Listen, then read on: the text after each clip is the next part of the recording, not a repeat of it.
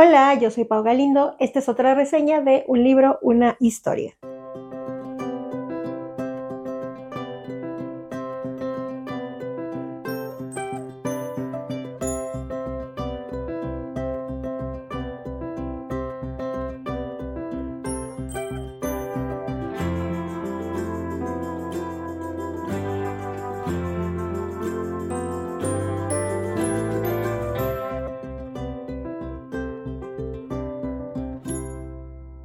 Bienvenidos a una reseña más. El día de hoy, el único update que les tengo, aparte de que sigo ronca y que creo que la voz ya me está chistosa y que Sabrina está aquí abajo, es que, pues, una disculpa por el audio del video pasado de Amnesia, que no es un audio malo, pero es un audio chistoso. La verdad es que, como les dije, aparte de que estaba ronca y todo lo demás, yo estaba probando un nuevo micrófono que se supone que es un poquito mejor que el de tres pesos que tenía.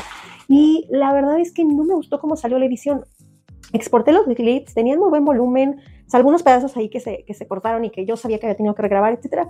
Al momento de unir, pegar, según yo lo dejé con una calidad que dije, mira, se oye bastante bien. Exporto el video, cuando lo voy a renderizar, eh, según yo le ajusté ahí como todos los settings sabios por haber, le piqué, le moví, etcétera. Y el punto es que cuando lo, ya estaba listo, lo subo a YouTube, lo pongo ya para que se reproduzca, que de hecho lo subí inmediatamente porque quería que quedara un día antes, etcétera. Bueno, esas otras cosas. Y ya cuando lo tenía, resulta que se veía bien raro. Cuando yo lo ponía en mi computadora, se veía de una manera y cuando lo estaba viendo ya en YouTube se escuchaba de otra. ¿Por qué? No sé, no me pregunten, no lo entiendo. Y no, le piqué, le piqué, le piqué, no supe ni dónde. O sea, de verdad me estresé. Acabé así con dolor de cabeza, acabé de malas.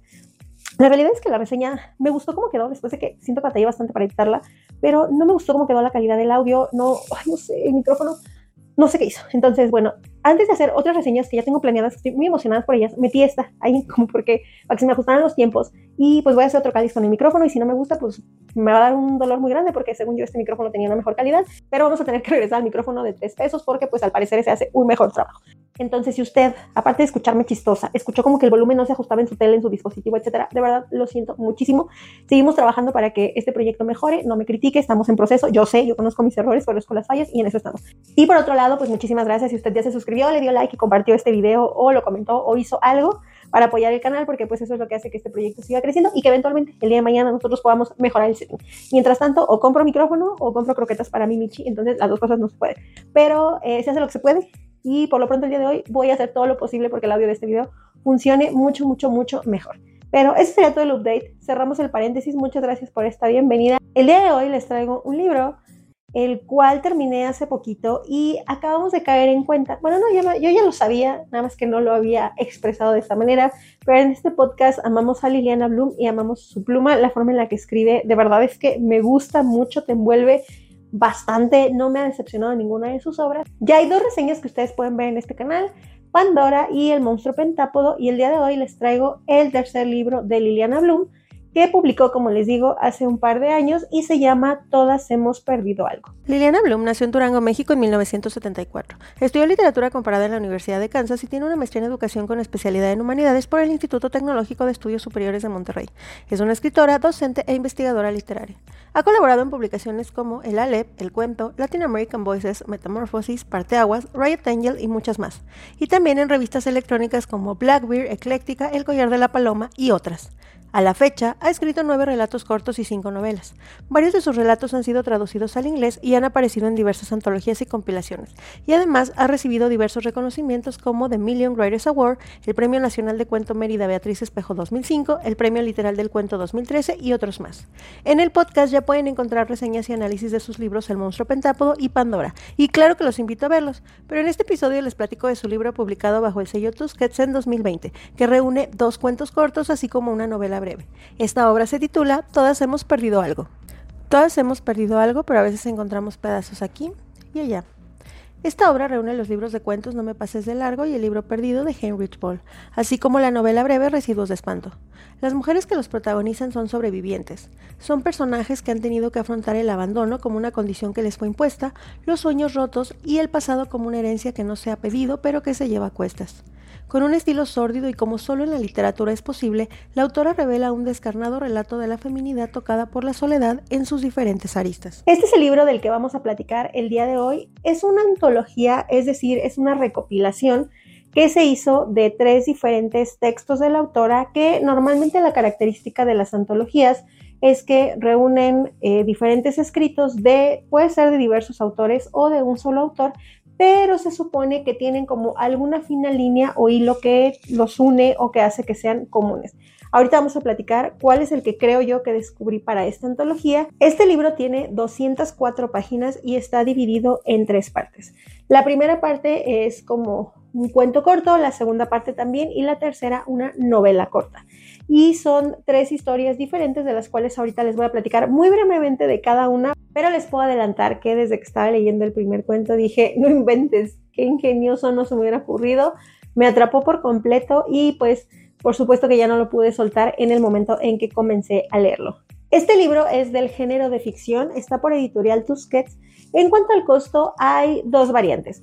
Yo lo compré en Amazon porque eh, de repente Amazon saca promociones de que si compras dos libros o tres libros, no me acuerdo cuántos, te hacen un 25% de descuento o una cosa por el estilo. Esa promoción ya le he aprovechado dos veces y lo compré de esa manera. Sin embargo, sí encontré que en Amazon estaba un poquito más barato que en otras librerías, por ejemplo, la morado con amarillo. En Amazon tiene ahorita un costo de 202 pesos mexicanos lo cual se me hace bastante accesible. Sin embargo, en otras eh, librerías o en otras páginas está entre 310 y 350 pesos mexicanos. ¿Por qué? No lo sé. En cuanto a su costo en digital, yo lo encontré en 249 pesos mexicanos, lo cual me sorprendió bastante porque a mí la edición digital, aparte de salirme en 202 pesos, me salió con el 25% de descuento en Amazon aprovechando esa oferta que les digo que luego hay como rachitas en las que las ponen. Creo que ahorita, para la fecha que estamos grabando esto, ya se terminó, pero a mí se me hace como una súper oportunidad para buscar y encontrar libros en Amazon que aparte te llegan como al día siguiente. Este se me hizo bastante accesible, por lo cual cuando vi que la edición digital era mucho más caro, dije, o sea, ¿cómo? Mil veces tenerlo así en físico y pues por el costo. Lo que sí es que no encontré el audiolibro por ningún lado, pero igual sí se meten así como que mucho más profundo a buscarle en internet, tipo que sí lo encuentran. La calificación en Goodreads sería un 4.21, yo le puse un 4 y en cuanto a la edad recomendada, yo pienso que para unos 16, quizás 17 años en adelante, pueden entender perfectamente todos los temas de los que trata y no les va a decepcionar para nada esta lectura. Si yo les enseñara a Sabrina, Sabrina, como les decía, bueno, van a ver, eso lo van a ver ustedes al final, está aquí, acostada, así de que totalmente estirada, pero está su cama, estaba cobijada, bueno, estaba con sus almohadas, con sus juguetes ahí donde tiene su camita. Ah, no, pero yo me vine para acá, entonces ahí viene para acá. Y ahí la tengo, mami, vete a acostar. No, ella quiere compañía. Ahora vamos a platicar de qué trata este libro sin darles ningún spoiler. Les voy a dar una idea general de cada una de sus tres partes para que se les antoje y ustedes quieran correr a comprar este libro. La primera parte se llama El libro perdido de Heinrich Boll, que es un cuento que Liliana Bloom publica en 2008. Esto me enamoró porque es un cuento que está dividido en cinco partes más un epílogo. Es una historia que nos va a narrar la historia de cinco o seis personas en realidad que están unidas por una situación en común que resulta ser un libro. Sin darles mayores spoilers y por supuesto no contarles en qué termina el cuento porque son cuentitos súper breves, como de 60 o 70 páginas cada una de las tres partes que abarcan esta novela, esta antología. Pero en este primer cuento tenemos como, como una de las protagonistas a Allison, que resulta que ella era una camarera y conoce un día a un tipo que se llamaba Zack. Este tipo era maestro de literatura en algún lado, era como estudiante, maestro, como de algún tipo de universidad, una cosa por el estilo. Y resulta que nos empiezan a contar cómo es que se conocen y cómo es que empiezan a tener un romance. Fruto de ese romance, nosotros sabemos que ahora Allison tiene eh, sospechas de que, pues, tipo que está embarazada, etc. Y su primer digamos que preocupación es acercarse a Zack y contarle pues qué es lo que está pasando y cómo se siente y demás. Eso pues descubran ustedes en qué contexto lo hacen, pero pues si ellos estaban teniendo un tórdido romance como súper bonito, pues ella cree que pues al comentarle no, digamos que la reacción que ella espera no es precisamente la reacción que él le va a dar.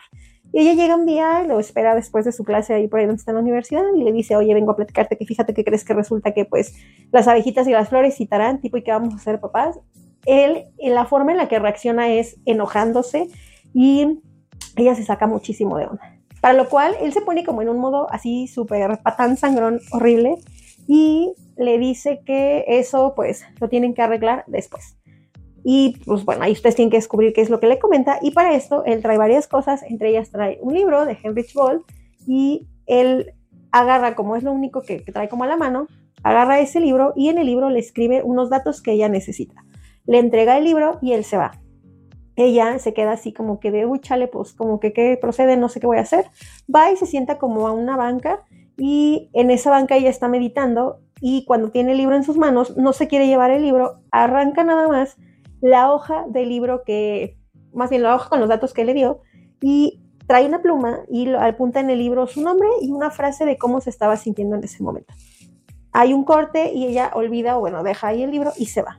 Es así que empieza la segunda partecita de este cuento en el que hay una chica que se llama Helen que anda por ahí paseando y ella lo que quiere es tomarse un café y fumar. Está haciendo como un chorro de frío, entonces va y se aplasta como en una banca y ella está muy, muy meditativa, muy pensativa porque resulta que tiene que ir a visitar a su mamá a un determinado lugar. Estando sentada así como que en sus pensamientos, voltea y en una banca encuentra un libro. Y decide tomar el libro y lo empieza a hojear y resulta que es el libro perdido de Henry Paul y en vez de dejarlo ahí, pues se lo lleva. Cosas pasan y ella, ya estando como con ese libro en la mano y demás, dentro de todas las situaciones que le pasan a ella, porque ella tiene como un micro problema, eh, ve que al final una chica llamada Allison escribió una frase dentro del libro y ella decide también poner su nombre y completarlo con otra frase. Algo pasa y ella deja el libro en otro lugar, libro que será recogido por una siguiente persona. Y es así como este pequeño mini cuento va a unir la historia de cinco o seis personas a partir de un libro viajero o de un libro que va a ir pasando de mano en mano por diferentes circunstancias. Esto nos va a permitir conocer a pinceladas de diversos protagonistas y eh, como una línea de lo que yo encontré como al final de esta historia, nos deja como, eh, digamos que una línea abierta para que nosotros deduzcamos, pensemos, supongamos, imaginemos qué es lo que le pasó a cada una de estas personas, pero en realidad pues va teniendo como un seguimiento la historia a partir de lo que vamos conociendo de ellos y conociendo que van escribiendo dentro del libro. Esto a mí, les puedo decir que de las tres partes, esta fue mi favoritísima del libro. Esto me enamoró, por lo tanto ya no pude soltar el libro y claro que por supuesto que yo quería saber cómo era que se iban a unir o entrelazar los siguientes como cuentos, bueno, el mini cuento y la mini novela, porque pues yo ya sabía que era una antología y yo me imaginé que iba a haber como algo en común dentro de todo esto que estaba leyendo. La segunda parte de este libro se llama No me pases de largo, un cuento que publica Liliana Bloom en 2013. Aquí vamos a conocer la historia de dos mujeres, una se llama Moira y otra se llama Noelia. En las primeras partes de este como cuento, porque también está dividido en partecitas, en las primeras partes nos empiezan a narrar y nosotros en realidad no te mencionan como el nombre de ellas. O sea, en una sí, creo que la primera que mencionan es a Moira, pero después en los cuentos te dicen mi amiga, o sea, se refieren como que una está hablando de la otra, así de, ah, yo me acuerdo cuando mi amiga me comentó, o yo me acuerdo cuando tal, pero en realidad tú no sabes quién es quién y hasta que la historia va un poquito más encausada ya distingues cuál es la línea de cada una. Lo que vamos a saber de ellas en estas páginas es una pincelada, unos trazos muy breves de cómo ellas han llevado sus relaciones amorosas desde un determinado punto hasta cómo se encuentran ahorita. Por ejemplo, la narración empieza cuando eh, un amigo le habla a Noelia, nosotros pues, deducimos o sabemos que es Noelia, y le cuenta que otro amigo de ellos acaba de fallecer. Y ella se pone como a pensar porque en algún momento ella tuvo algo, una pequeña aventura con este amigo entonces, a partir de esta llamada de teléfono con este otro tercer persona involucrada, ella empieza como a recordar todos esos hechos. Después termina como esa llamada y cambia drásticamente, que de hecho luego, luego, cuando yo lo estaba leyendo no entendía como que, como, cómo, ¿era la misma morra de hace rato o esta es otra? Y pues esta es una historia de Moira. Y en esta historia de Moira nos cuentan sobre eh, cómo Moira conocía eh, ciertas personas en su juventud y cómo ella termina saliendo con X persona. Y luego empieza otra línea de Noelia y otra de Moira y así sucesivamente en las que las amigas, pues digamos que no han sido muy afortunadas en sus relaciones amorosas, han tenido como malas experiencias, experiencias muy fugaces, a cierto punto de la lectura ninguna de las dos está casada, no tiene esposos, etc. Sin embargo, hacia el final del cuento pasa algo con alguna de las dos que es más o menos trágico y que va a tener un, giro o un final inesperado para nosotros como lectores. Para mí fue muy, como muy choqueante saber qué era esto que le estaba pasando a una de ellas dos y cómo de alguna manera no estaban, a pesar de que no tenían nada en serio, no estaban como preparadas para una relación más establecida, pero es que si no les quiero contar porque si no les arruinaría, es un de 60 páginas. Entonces, bueno, llega ese como twist, pasa algo con una de las dos, yo me quedé así de que dije, no manches morra loca, corte A, eh, hay un desenlace para saber cuáles son las reflexiones de ellas de pues estas salidas, relaciones, dates fallidas y todo esto que han tenido, pero una de las dos le pega más fuerte por este hecho que le estaba pasando. Entonces, ¿qué les puedo decir de este cuentito? Pues es esta onda de que vamos a conocer esta historia de estas dos mujeres. Que aquí en este punto yo dije, ok, el primero era un libro de cinco mujeres y bueno, alguien más relacionadas como con, eh, relacionadas a partir de esta unión del libro viajero. En esta segunda parte pues eran las historias de amor de ellas, pero digamos que ese ping pong que estaba de que primero una, luego otra, la otra fue muy interesante. Y así termina y después entramos a la narración 3 y ahí fue cuando yo entendí cómo estaban unidas todos estos cuentos y toda esta narrativa. La tercera parte de nuestra novela se va a llamar Residuos de Espanto, de hecho es una mini novela que publica Liliana Bloom en 2013 y aquí tendremos como protagonista a Abigail, a su abuela y a una tercera persona que conoce a Abigail. Esta historia va a ser narrada por esta chica. Ella viene siendo nieta de Débora y Débora es una sobreviviente del holocausto, de todas estas cuestiones que pasaron allá por Alemania y todos estos horrores en los campos de concentración. Bueno, pues ella de primera mano eh, tiene a su abuela que a lo largo de muchos años le ha contado algunas historias sobre esto que le pasó. La historia inicia cuando le comentan a Abigail, le marcan o no me acuerdo dónde estaba el punto que le avisan que su abuela tuvo un percance de salud y que se encuentra en el hospital. Cuando ella llega, su abuela se encuentra viva, pero no despierta y está pues postrada en una cama. Nosotros vemos a Abigail como súper preocupada en el hospital, sabemos que le están haciendo unos estudios a su abuela para ver qué tiene. Ella se pone a pensar que después de todo lo que ha pasado, pues ahora mira dónde está. Y ahí danzando y vagando por el hospital, llega a una puerta por alguna razón decide abrir la puerta de un cuarto de hospital y encuentra en una cama a un hombre, un hombre súper, súper, súper flaquito, súper, súper demacrado, postrado también en una cama. Ella llega con él y lo primero que le llama la atención es que dice que este hombre, que después vamos a saber que se llama José, resulta que eh, tiene un tatuaje como el que tiene su abuela. Ella esto se le hace curioso y le dice, mi abuela tiene un tatuaje como ese, quiere decir que los dos pues son sobrevivientes del mismo suceso histórico y a partir de ese momento vamos a ver un ping pong también de cómo Abigail va a pasar las mañanas y las tardes, etcétera, un ratito con su abuelita, un ratito visitando a José. Y es a partir de ese momento que nosotros vamos a ver pequeños fragmentos de la historia de estos dos seres humanos, Débora y José, cómo fue su vida cuando eran jóvenes, cómo les fue en este lugar horroroso y cómo es que lograron salir de ahí y después tener una familia. Por un lado, y sin darles mayores spoilers, eh, vamos a saber que la abuela de Abigail, Débora, era una mujer muy bonita en sus años jóvenes y esto hizo que, digamos, que los oficiales se fijaran en ella, porque pues sí destacaba dentro de los demás prisioneros, y así fue como poquito a poquito la fueron jalando de los campos y fue atravesando N circunstancias hasta que después ya logró salir de ahí y pues sabemos que tu familia, que en este caso pues es el papá de Abigail, etc.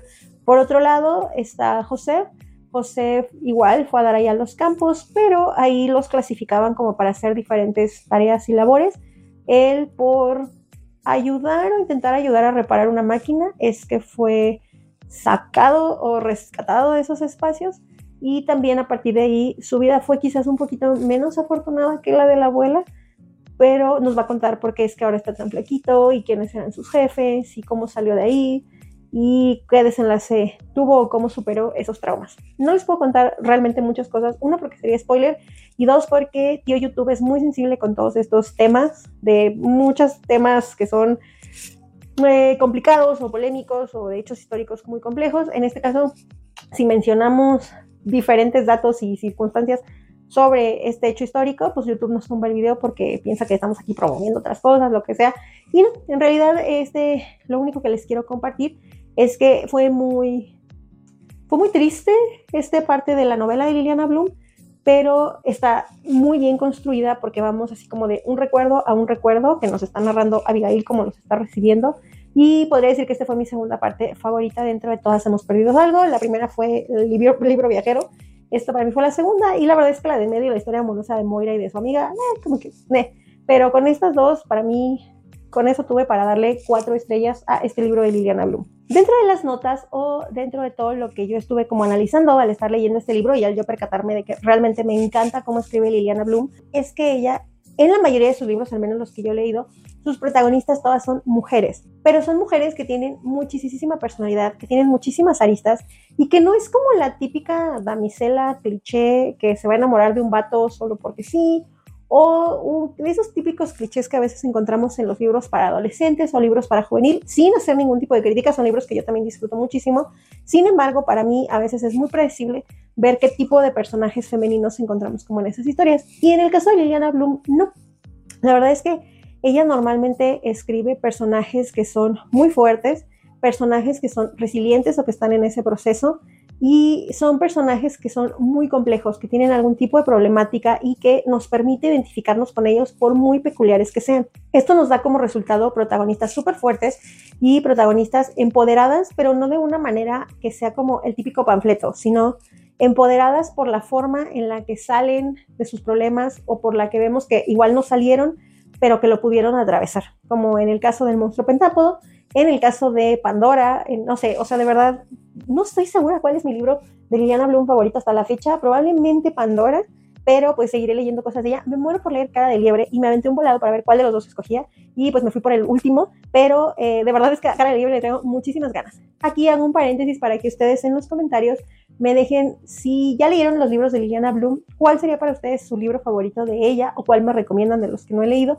o cuál les gustaría ver más adelante en el podcast. No se los voy a traer tan seguido porque pues igual les va a aburrir. Digo, tiene la temporada pasada fue creo que les traje dos casi y pues ahorita este, pero pues en la siguiente temporada seguro, seguro, seguro va a venir otra esta autora porque si no la han leído de verdad no saben de lo que se están perdiendo. Y bueno, por otro lado, para concluir, yo quería encontrar cuál era la línea delgada, el pequeño hilo que unía estas historias dentro de esta antología y encontré dos cosas. Por un lado, para mí, la característica que unía esto de Liliana Bloom fue la incertidumbre de no saber en qué concluyen estas pequeñas pinceladas de cada uno de los personajes. Por ejemplo, en el caso de el primero que les conté que fue el que me encantó, de esta chica que se llama Allison, que está embarazada de este profesor, etcétera, eh, termina la historia, ella deja el libro y nosotros en realidad no vamos a saber. Se queda en un momento clave de una decisión que ella tiene que tomar, sin embargo, no vamos a saber cuál fue su destino. Vamos a seguir el trayecto del libro, pero ella no. Y lo mismo va a pasar con absolutamente todas las historias. Todos, todos, todos los personajes que aparecen en este libro están en momentos cruciales de su vida o están en momentos en los que tomaron una decisión o en los que después de que los acompañamos y que nos dieron algunos datos para que nosotros nos claváramos con su historia, cambia algo y ellos en ese momento ya no sabemos qué pasa y pues ahí se quedó y sin embargo la historia continúa.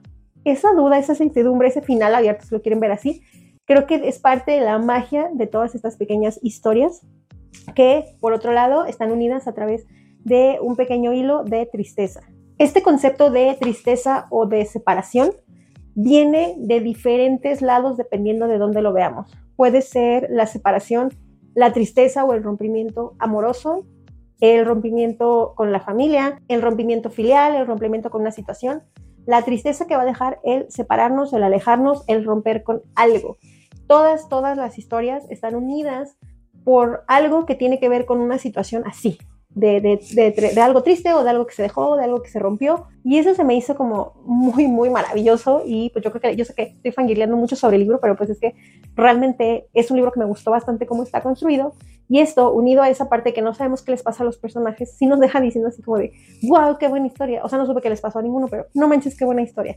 Y como les digo, nos vuelve a reforzar esta onda del tipo de personajes que construye Liliana Bloom y que además de todo son personajes tan humanos como lo podría ser cualquier persona sobre la faz de la Tierra. Entonces, con alguno se van a identificar o con alguno van a empatizar, entender o les va a enternecer o les va a entristecer lo que sea que nos están narrando que estaba viviendo. Esto sería todo por la reseña del día de hoy. Yo los invito para que lean Todos hemos perdido algo de Liliana Bloom. Y si no se les antoja mucho este, pues pueden buscar alguna de las otras reseñas que ya hay aquí en el podcast para ver si eso es más su tipo de lectura. Pero de verdad, si no le han dado chance a esta autora, se están perdiendo de una gran, gran pluma mexicana. Muchísimas gracias a los que ya llegaron hasta esta parte del video. No les comenté gran cosa porque pues les daría demasiados spoilers, pero espero haberles antojado lo suficiente este libro. Yo los invito a que sigan apoyando al canal. Muchísimas gracias a los que ya lo hacen. De verdad eso ayuda a que el proyecto se mantenga y siga creciendo. Pueden seguir al podcast en todas sus redes sociales como un libro una historia o arroba podcast de libros en Facebook, Twitter, Instagram, YouTube. A mí me encuentran en todas mis redes sociales como Pau Galindo o arroba soy un bajo Pau Galindo o arroba los libros de Pau. Igualmente los invito a que sigan atentos al canal porque ahí vienen unas reseñas que estoy preparando de una serie que ya salió y de una película que viene por ahí con toda y toda su saga de 428 libros. Nos escuchamos, ya saben que no sé cuándo, con alguna reseña más de un libro, una historia. Bye.